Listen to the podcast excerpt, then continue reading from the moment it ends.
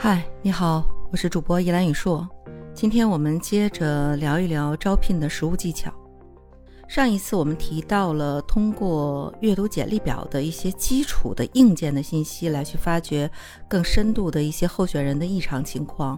来辅助我们招聘面试当中对候选人的一个基础的判断。那么今天我们就聊一聊简历表里边最重要的工作经历的这一部分如何去解读。有一些可能刚开始从事招聘的这个人员很难从标准的制式化的简历里边去看出来有门道的东西，或者是有一些简历基本上我们可用的这个信息量会非常非常的少，但是有一些有招聘经验很丰富的人，基本上可以做到在面试的过程当中。十分钟之内就可以对候选人有一个差不多完整的脑图来做一个基本的把控了。那么今天培训的重点是我们先刨除经验和阅历积累出来的这个东西，单纯的我们从技术层面上去拆解、去阅读简历表里边的工作经历。那么，首先，简历表里边的工作经历，我们可以从三个方面去做一个解读。首先，去看一个人他的从业的经验，你可以看一看这个人是不是在同一个行业里边就职。基本上，IT 行业差不多关联性比较大的，最多的这个跨度或者最大的这个跨度，是从软件到硬件行业这样的一个跨度，或者是从。IT 的传统的软件开发商、解决方案提供商，然后转换到互联网行业，这是一个比较正常的、符合逻辑的行业之间的转换轨迹。但如果这个人的行业的转换跨度非常之大，那你就要仔细的去看一看。比如说，一个人他应聘的时候，他的工作简历里边写着他在。前一家公司的所在的行业是制造业。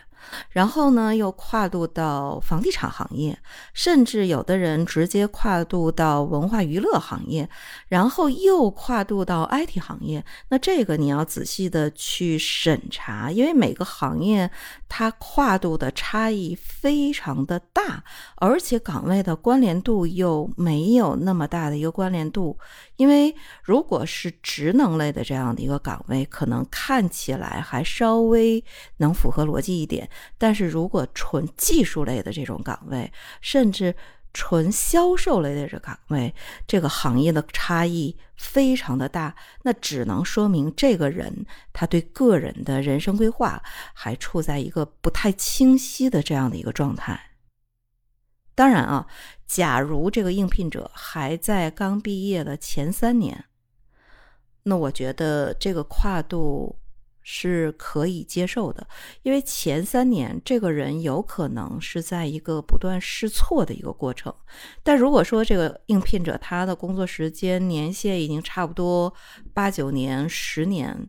那还是这样一个行业跨度转换非常之大的这样的一个经历的话，首先要去看他有没有特别的事件发生。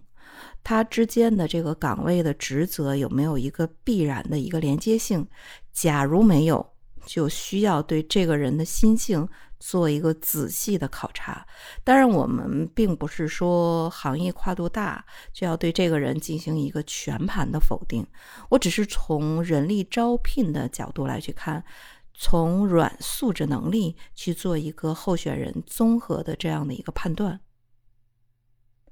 那么第二个呢，我们要去看他公司的转换的经历，比如说是不是在同一家公司。或者是在同一个行业类相似的公司里边的一个转换，我觉得这是可以理解、可以接受的。当然，也要看他在一家公司的稳定度到底有多高。首先，你要去看他是不是在行业内的公司去做一个转换；其次，你要去看他在一家公司内部的这样的一个稳定性，会不会在三年以上，至少应该在两年以上。为什么要强调这个年限？那我们从工作能力提升的角度来去看，假设一个人在一个岗位上，他经过了一个自然年度，那么这一年的工作的得与失，本人或者是他的。部门会对他有一个评估，那当然每个人也有一个自己的自我反省的这样的一个过程。第二年，如果在原岗位把失误的地方进行相应的补足，然后把自己成功的、优秀的部分再延展一下，那这样子的话，一个人在原来的工作岗位上去验证自己对得与失的这样的一个判断，他才会有一个基本能力的一个提升。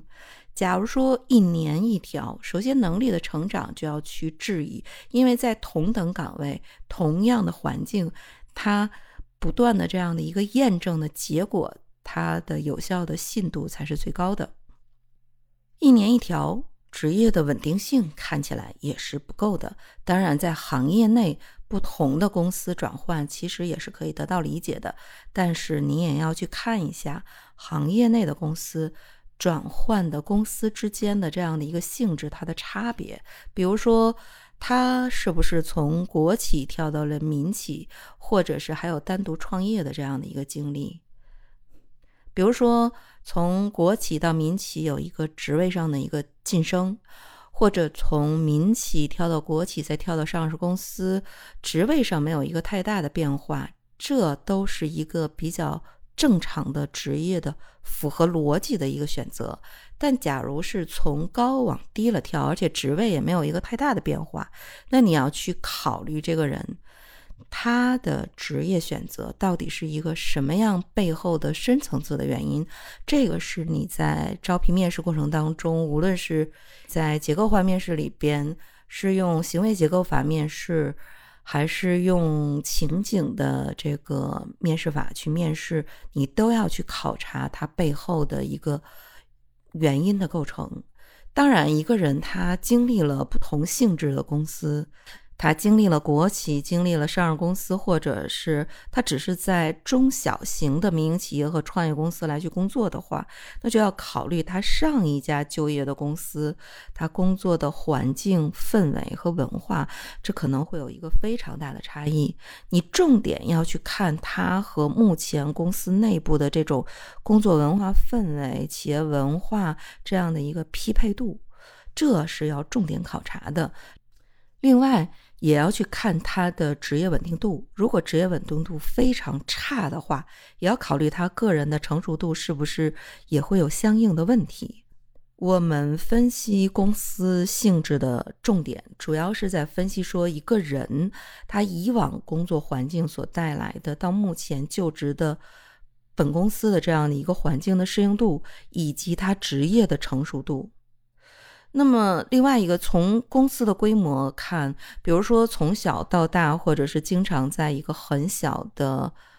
小型的这样的一个企业突然之间跳到上市公司来，其实背后考察的是不同的公司环境所带来的不同管理模式下的这种文化的差异，对应聘者他本人的挑战。如果文化差异非常大的话，建议我们在应聘人员的选择方面还是要慎重考虑。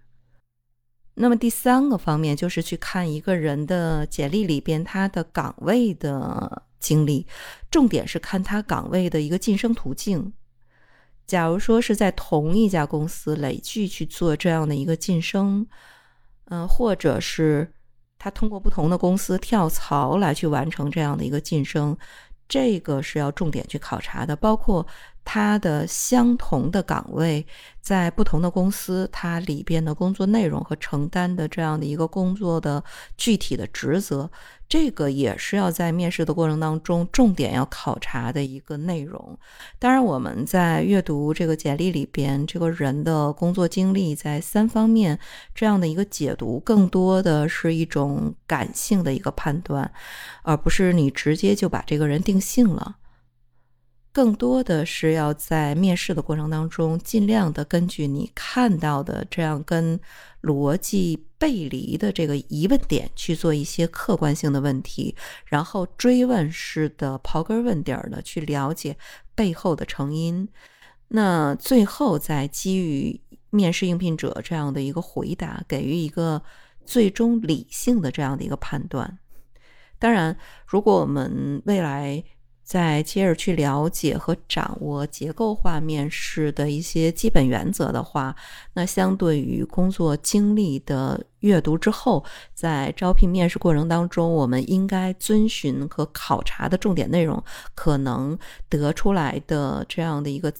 结果。会更科学、更客观。我更建议的是，一个人的技术判断其实是非常容易的。无论是人力资源部的招聘的专员，还是业务部门的招聘面试官，都应该综合去考虑一个人职业的综合素质，包括这个人是不是积极向上。假如说他一个人能力非常强，但是他充满了一种负面的思维，是一个超级悲观主义者。甚至是一个牢骚满腹的一个怪话连篇的这样的一个人，那他在哪儿其实都发挥不出来作用，甚至有可能他会毁掉你整个部门积极向上的这样的一个氛围。另外呢，看一个人职业规划的态度，他的职业观、人生观是一个什么样的，包括他整个的人生工作经历里边转变的不合理的转折点发生了什么样的事情，他基于的考虑的。逻辑是什么？最后的结果又是什么？对于他未来的人生有一个什么样的指导的价值？这个都是我们在面试的过程当中对候选人他的工作经历所带来的一个基本上理性的这样的一个判断。那么今天关于招聘实务技巧的分析就讲到这里，我们下期节目见。